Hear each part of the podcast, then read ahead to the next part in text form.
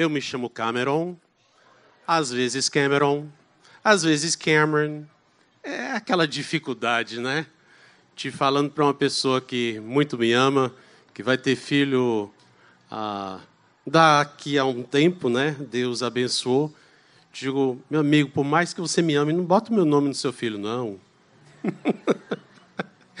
Se eu soubesse que eu ia passar tantos anos no Brasil, eu teria desistido desse nome faz tempo. Mas, enfim, vocês me acomodaram e me receberam com tanto carinho durante tanto tempo.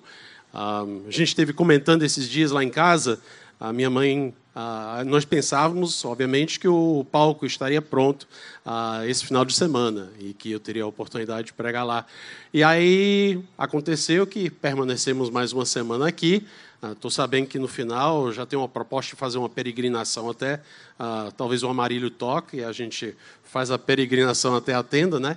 Mas ah, a mãe disse: oh, você vai perder a oportunidade de pregar lá na, na nova tenda. Eu digo: não, esse aqui é para justamente eu poder experimentar cada um dos locais, que já preguei lá no Gonçalves Ledo, lá no Metropolitan, lá na Palhoça, lá no Sete, e agora ao ar livre, né? Que coisa linda, coisa abençoada. Deus é bom. Que bom estar aqui de volta com vocês. São dez anos desde que eu saí daqui. Um, e queríamos refletir um pouco sobre a palavra de Deus uh, hoje, nesse tempo que nos resta. Uh, prometo tentar ser breve aqui nas reflexões. E eu queria dar uma, uma andada em cima do livro de 1 João, primeiro capítulo.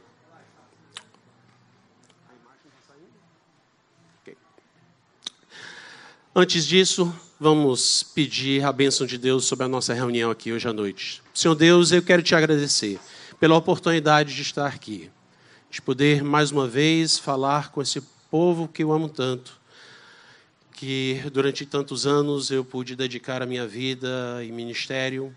O Senhor tem nos conduzido por caminhos diferentes, mas de volta novamente. Que bom estar aqui. Senhor Deus é um presente que tu tens me dado e quero agradecer esse momento. Quero pedir que a tua palavra impacte as pessoas que você quer impactar, como tem me impactado com esses trechos. Te agradeço por este momento, no nome santo de Jesus. Amém.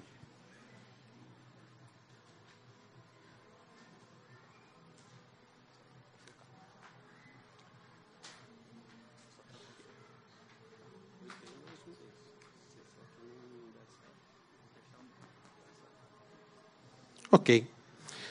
Vamos caminhando aqui.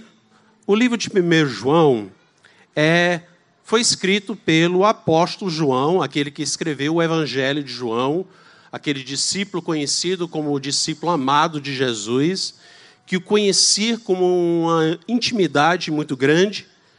Quando você lê os evangelhos, você logo percebe que João tem um outro jeito de escrever. Tanto é que havendo quatro evangelhos, três são chamados de sinóticos, porque eles levam a mesma visão da vida de Jesus. Já o livro de João é escrito por um homem que, obviamente, tem um outro jeito de olhar as coisas. Ele escreve de uma outra forma ele é bem artístico, ele fala com metáforas, ele fala com ilustrações, ele usa muitas palavras diferentes, e é tão diferente o livro de João, que inclusive não é um dos sinóticos, apesar de fazer parte dos evangelhos. E essa verdade uh, também se reflete no livro de 1 João, cuja abertura, em termos de texto, é muito parecido com a abertura do Evangelho de João. Se você tiver ah, e quiser acompanhar nas suas Bíblias, nós vamos tentar aqui projetar ah, o texto. Vamos ver se, se der certo aqui. Ok? Ok.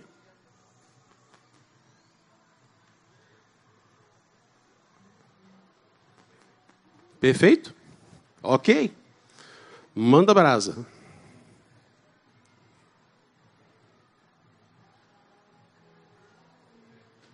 Está projetando? Eu não estou vendo aqui. Ok.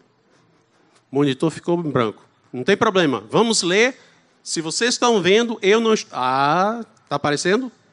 Pronto, vamos nós. O que era desde o princípio, o que ouvimos, o que vimos com os nossos olhos e que contemplamos e as nossas mãos apalparam, isso proclamamos a respeito da palavra da vida. A vida se manifestou, nós a vimos e dela testemunhamos e proclamamos a vocês a vida eterna, que estava com o Pai e nos foi manifestada. Nós lhes proclamamos o que vimos e ouvimos, para que vocês também tenham comunhão conosco. Nossa comunhão é com o Pai e com seu Filho Jesus Cristo. Escrevemos estas coisas para que a nossa alegria seja completa. A primeira coisa que eu queria destacar, vocês estão vendo a imagem do texto? Ok, que os monitores aqui estão dando pane. A primeira coisa que eu quero destacar é a maneira que João fala a respeito disso que ele tem experimentado. Você percebe que ele usa uma linguagem misteriosa. É aquilo que era desde o princípio. Que é isso, João? Tu está falando de quê? A palavra da vida. A vida, a vida eterna que estava com o Pai. Ele usa uma linguagem espiritual porque é quase como se ele tivesse uma tamanha referência de, de, de santidade pela pessoa de Jesus, que ele fica quase como aqueles escribas do Antigo Testamento que, ao falar, ao, ao tentar escrever o nome de Deus, Jeová, colocavam Yahweh, só usando os consoantes e não os verbos, de forma que ficava inclusive impossível de pronunciar. Quando na sinagoga eles fossem ler um texto que tivesse o nome de Deus, Jeová, eles ficavam em silêncio. Ao escrever, eles chegavam aí tomar banho, escrever as quatro letras, consoantes, e depois ir tomar outro banho. Tamanha reverência pela pessoa de Deus. João tem um aspecto meio parecido com isso. Ele não fala diretamente o nome de Jesus, mas lembrando o evangelho de João, ele diz a palavra que se fez carne, se referindo à pessoa de Jesus, e você vê essa semelhança. Agora, por mais que a referência dele a Jesus seja algo extremamente espiritual, ele também faz questão de destacar que não fica só na, na imaginação, na santidade, na espiritualidade. Ele diz que isso nós ouvimos, nós vimos com os nossos olhos, nós contemplamos, ou seja, vimos de novo, as nossas mãos apalparam, nós vimos de novo. Nos foi manifestada novamente uma questão de visão. Vimos e ouvimos. João está dizendo: Deus não é aquele Deus só grande, poderoso, que está distante, ele também está presente. Ele me toca. Eu posso tocá-lo. Essa é uma realidade que veio à terra, à terra. É como se João estivesse destacando a própria encarnação de Jesus pela linguagem que ele usa. Mas ele também não para aí. Porque se Jesus veio e se tornou carne, palpável, visível, audível, ele também quer fazer alguma coisa com isso. E aí João destaca o fato de que ele quer proclamar essa realidade para nós, porque tem vida nisso. Tem algo para cada um de nós. E ele destaca então, dizendo que ele vai proclamar, ele vai testemunhar novamente, duas vezes ele fala em proclamação. E por fim ele diz que ele vai escrever. Esse homem tomou uma missão de comunicar a nós esse que era grandioso, que se tornou perto. Deus que se fez homem. E João vem com o propósito de proclamar essa realidade transformadora ele diz que ele vai proclamar a respeito da palavra da vida. Lembre, inclusive, aquela palavra de, do Evangelho de João, que se tornou carne. Palavra da vida aqui parece representar tanto a pessoa de Jesus, que era a palavra encarnada, como também a mensagem que ele trouxe, que era uma palavra. Então, nos dois sentidos, João está dizendo: nós queremos te proclamar a pessoa de Jesus e a mensagem de Jesus. E nós queremos proclamar a vocês a vida eterna, algo que vai acontecer a partir dessa realidade. Duas vezes, ainda no final desses primeiros quatro versículos, ele usa a frase para quê? E uma coisa para vocês lembrarem sempre que estão lendo as suas Bíblias, quando você vê as palavras para quê, para para ver para que foi colocada a palavra para quê. Ficou confuso? Deu para entender?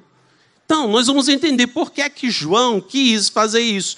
João diz que ele está escrevendo isso para que vocês também tenham comunhão conosco. E ele também diz que é para que a nossa alegria seja completa. Ele tem dois grandes motivos aqui pelos quais ele está querendo escrever. Que a alegria dele venha a aumentar e que as pessoas possam ter comunhão. Interessante, porque parece que tem uma ligação aqui, porque a próxima coisa que ele enfia bem no meio é a nossa comunhão é com o Pai e com o seu Filho Jesus Cristo. Então o fato é que João não estava só, ele já estava numa comunhão com o Pai. Ele já desfrutava desse relacionamento abençoado com Deus Pai e com Jesus Cristo. Mas João não é, não quer reter isso que é tão bom, que traz alegria para ele. Às vezes nós experimentamos a vida nova e é tão gostoso essa comunhão com Deus, e aí a gente meio que fica lá só curtindo. João está dizendo: peraí, cara, essa alegria e essa comunhão pode aumentar. Você pode ter comunhão não só com Jesus, como você pode ter comunhão com muitas outras pessoas que também vão se encontrar com a pessoa de Jesus. E essa alegria que eu tenho e que você tem, nós podemos ter mais alegria à medida que mais pessoas venham a experimentar essa comunhão que nós temos com o Pai também. É interessante porque João fala de um jeito que é a maneira que eu sempre imagino que Deus Pai, Filho e Espírito Santo falaram no ato da criação. Já havia uma comunhão entre a Trindade. Mas um belo dia é como se eles dissessem: caramba, vamos ficar com isso só para a gente? Vamos fazer homens a nossa imagem e semelhança para que nós possamos juntos ter mais comunhão, mais alegria. João está dizendo, nós estamos levando adiante parte do projeto original de Deus para esse mundo. Quando nós espalhamos essa mensagem de vida e convidamos essas pessoas para ter comunhão conosco, aumentando ainda mais a nossa alegria. Vamos continuar a partir do versículo 5. Esta é a mensagem que dele ouvimos e transmitimos a você. Deus é luz. Nele não há treva alguma. Se afirmamos que temos comunhão com Ele, mas andamos nas trevas, mentimos e não praticamos a verdade. Porém, se andarmos na luz, como Ele está na luz, temos comunhão uns com os outros, e o sangue de Jesus, seu Filho, nos purifica de todo pecado. Esse trecho me bateu forte alguns anos atrás, porque fala de uma realidade que eu vim descobrir pessoalmente na minha caminhada com Deus. Foi algo que transformou o meu relacionamento com Deus e com as pessoas, inicialmente de uma forma muito ruim e futuramente de uma forma poderosa. O que nós ouvimos, o que nós podemos observar no texto é que existe uma realidade onde as pessoas podem andar nas trevas. E para andar nestas trevas, sem parecer que você está andando nas trevas, basta você mentir, ou seja, não praticar a verdade. Se você quiser colocar uma máscara, você consegue verdadeiramente enganar muita gente. É uma triste realidade, mas eu quero dizer que é uma realidade.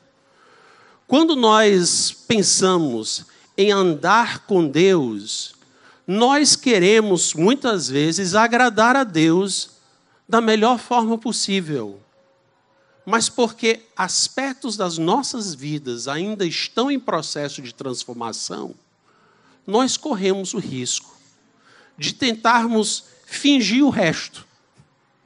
Eu comparo esse trecho aqui, falando de Deus como luz e andar nas trevas, como alguém que vislumbra uma caverna, uma caverna escura. Nós aprendemos que Deus é luz. Deus ilumina, mas por que então, podendo andar do lado de fora na luz, alguém iria entrar dentro da caverna escura? Não sei se vocês já tiveram essa experiência de entrar dentro, profundamente dentro de uma caverna. A escuridão é absoluta. Você põe a sua mão na sua frente, você pode chegar aqui, tocar o seu nariz, você se assusta porque você literalmente não consegue ver a sua mão chegando. É uma escuridão completa. Por que é que nós iríamos querer entrar na caverna das trevas? Bem, há vários motivos. Se eu tiver em pecado, eu tenho um bom motivo de, de ir para lá. Eu quero esconder o meu pecado. Lá onde está bem escuro, ninguém vê.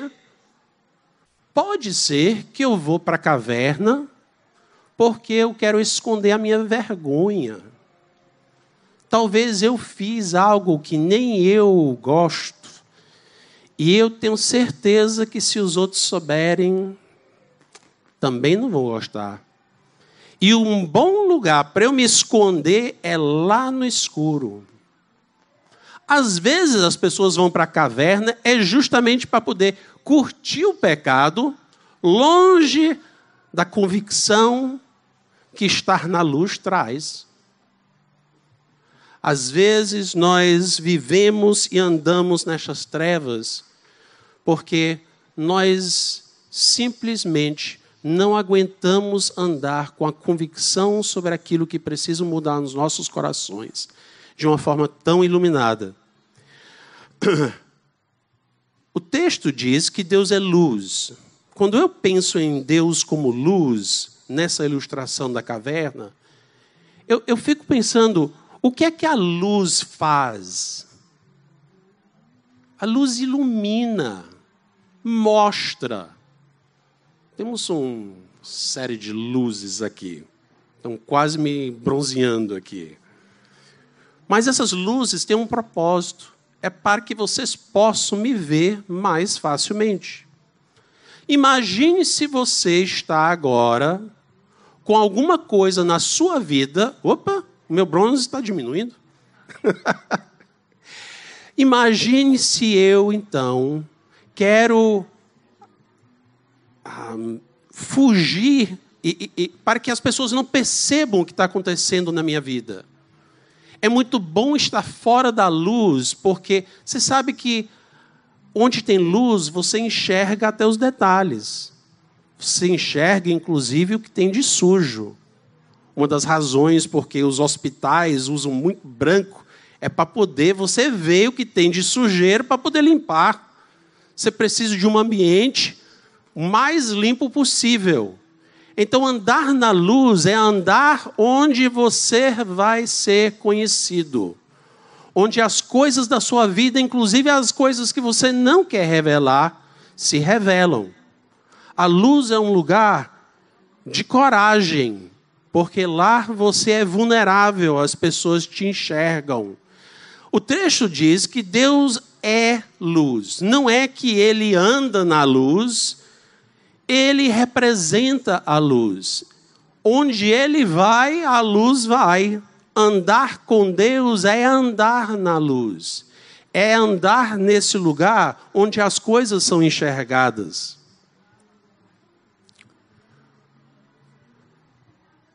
Quando João vai falar disso, ele fala disso como se fosse uma, uma corrida, uma corrida ah, onde você tem ah, etapas para correr e um bastão para passar. Você vê a linguagem que ele usa aqui. Ele fala: dele nós ouvimos. É, uma, é um momento onde ele tem recebido algo de Deus e ele agora quer transmitir às outras pessoas. É interessante porque quando nós sentamos aqui e nós estamos lendo o, o livro, a epístola de 1 João, nós também estamos recebendo. Do mesmo jeito que os, os ouvintes originais receberam, nós também estamos recebendo. E João está dizendo: há uma mensagem importante aqui. E eu quero passar para você aquilo que eu recebi, a fim de que nós possamos continuar a transmitir essa mensagem de Deus a respeito da luz no qual nós podemos andar. Ele diz que nós podemos andar e nós podemos praticar. Ele fala de inverdades, de mentiras, e eu acho esse trecho de quando fala de um andar, de um praticar, não é exatamente a maneira que eu normalmente concebo um erro, um pecado, uma mentira. Eu penso nessas coisas mais como momentos, como tropeços, como uma, uma coisa temporária. Mas João está falando de alguém que tem um andar nas trevas onde a pessoa está prosseguindo, mas de uma forma onde ele está perdendo a oportunidade de estar onde a luz de Deus está.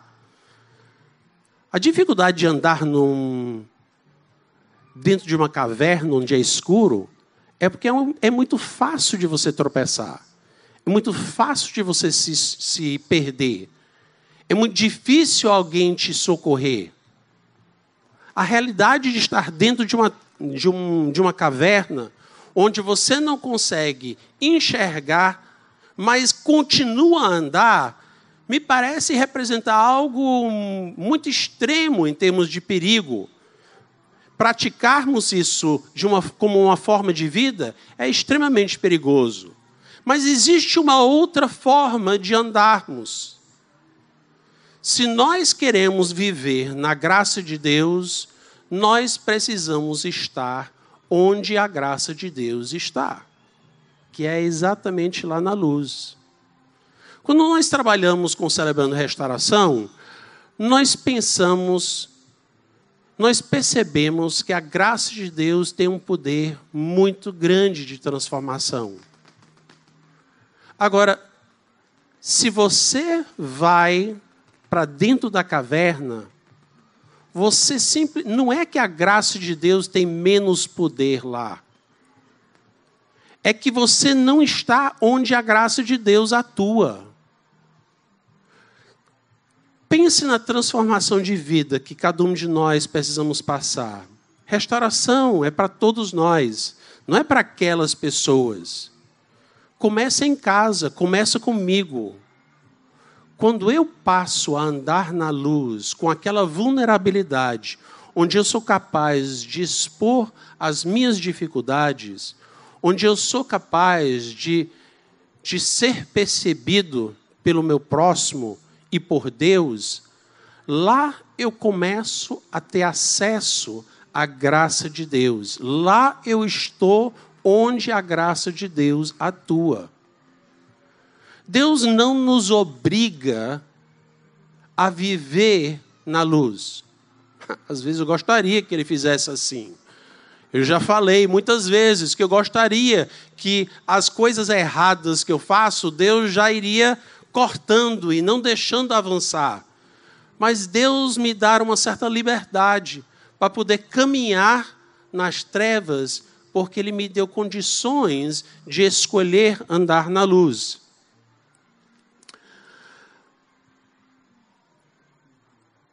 Se eu penso em andar na luz e tem coisa na minha vida que ainda precisa mudar, que ainda precisa crescer, eu vou ter um problema. Se a minha vida não está ajeitada e eu estou sendo encorajado a partir da palavra de João a andar na luz, me parece um pouco arriscado. Eu não vou ser condenado? Eu não vou ser julgado por Deus? Como é que eu vou escapar se eu revelar o meu pecado? João nos diz que a maneira e o porquê disso não nos condenar é porque o sangue de Jesus, seu filho, nos purifica de todo pecado.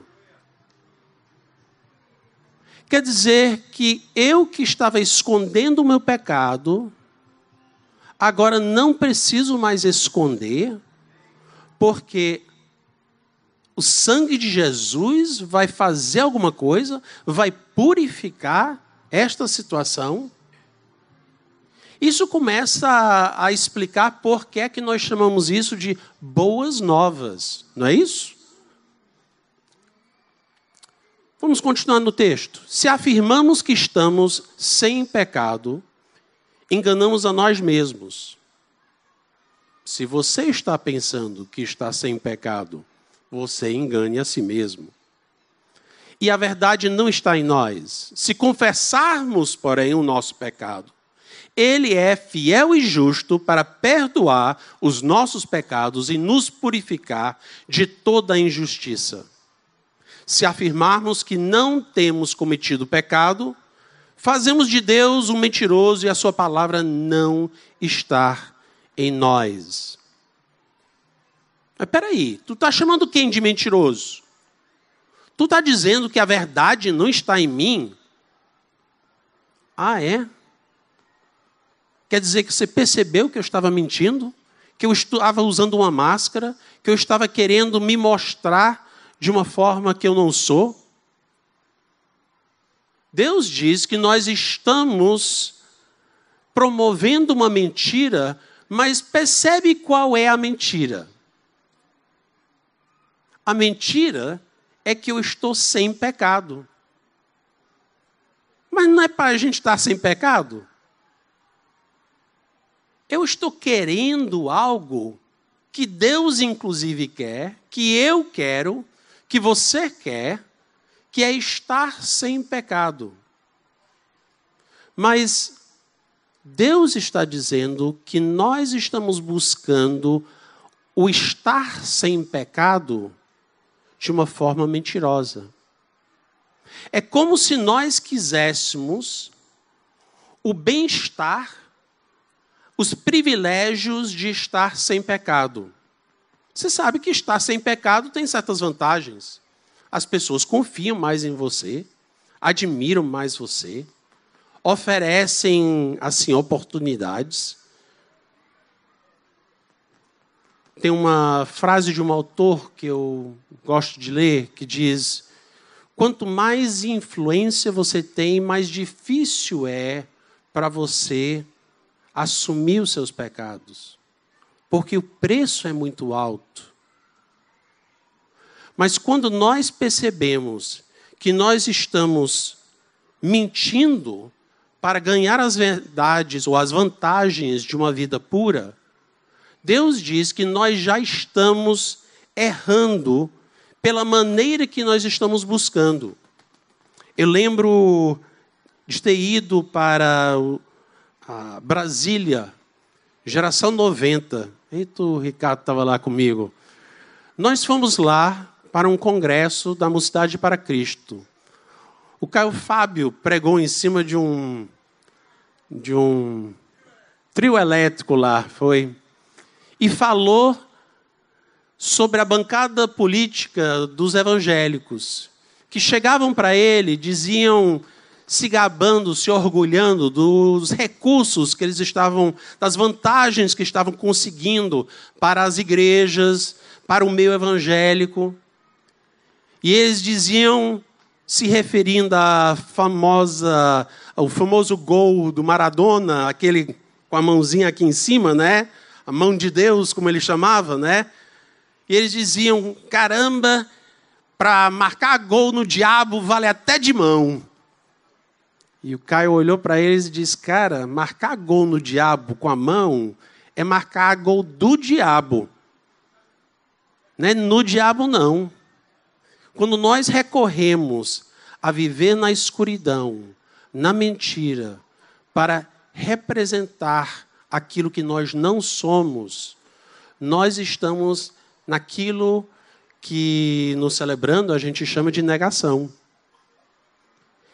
E da negação ninguém sai sem sair para a luz, sem sair para um lugar onde vai ser conhecido ou conhecida, onde vai ser assumido os defeitos para que Deus possa começar a nos trabalhar.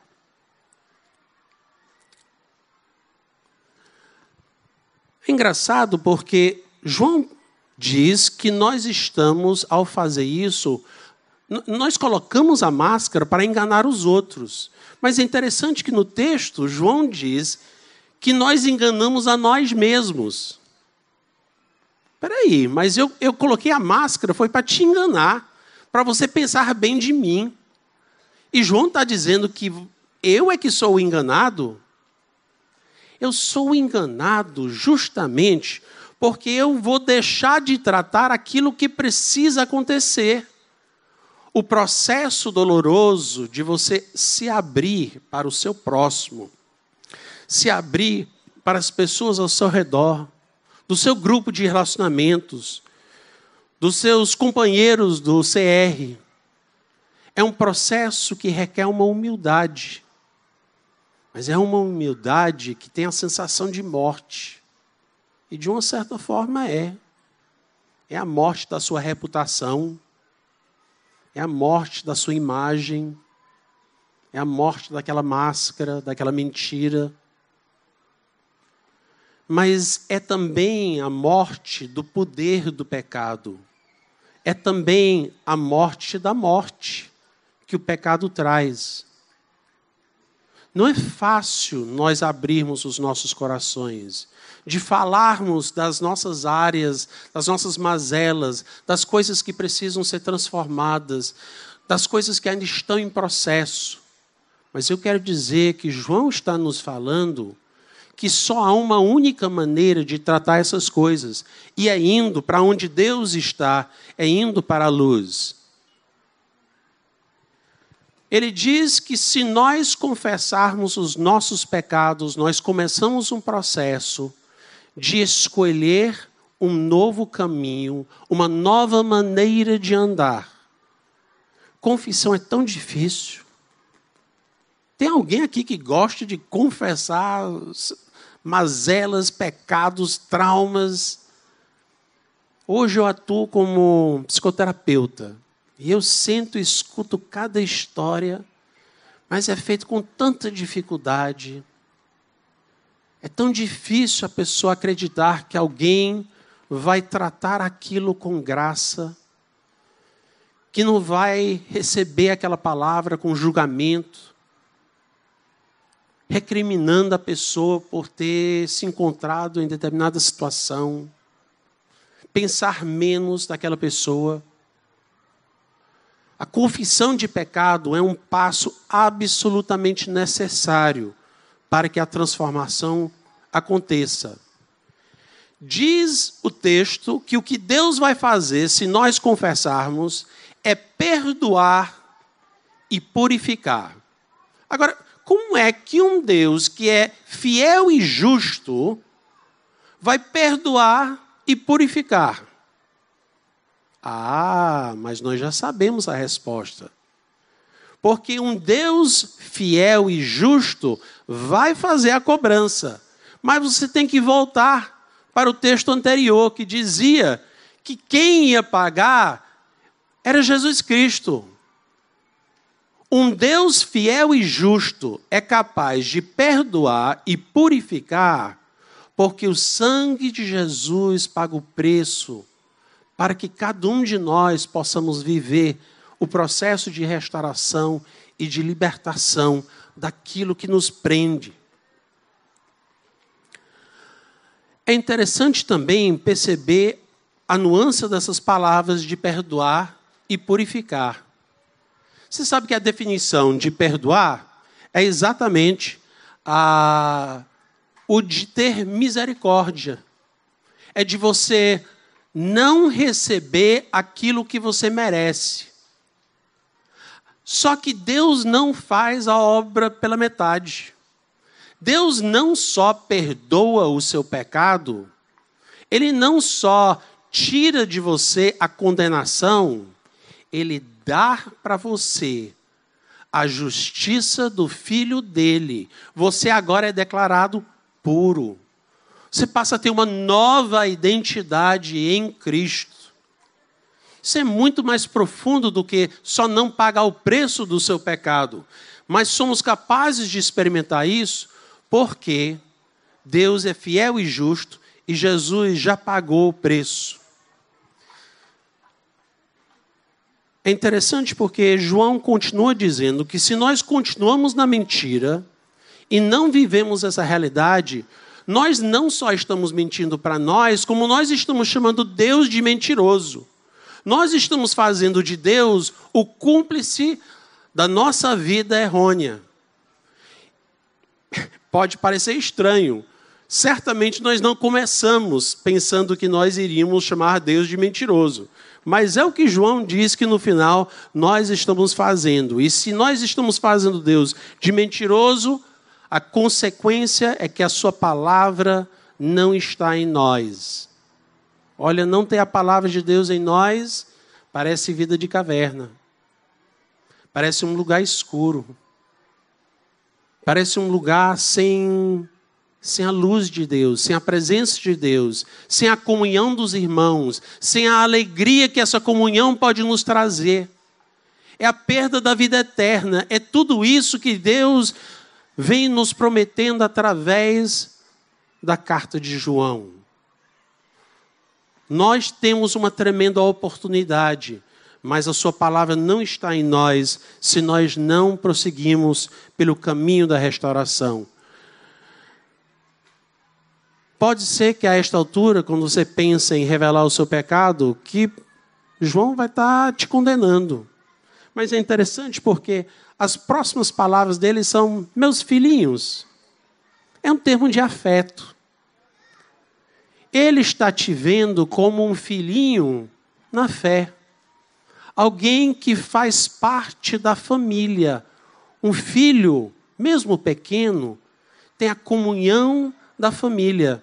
É interessante porque quando João nos convida a fazer, com, a fazer parte de uma comunhão com ele e com o Pai, ele está falando com pessoas que ele sabe que estão com pecado. Ele já disse: se você diz que não tiver pecado, está mentindo.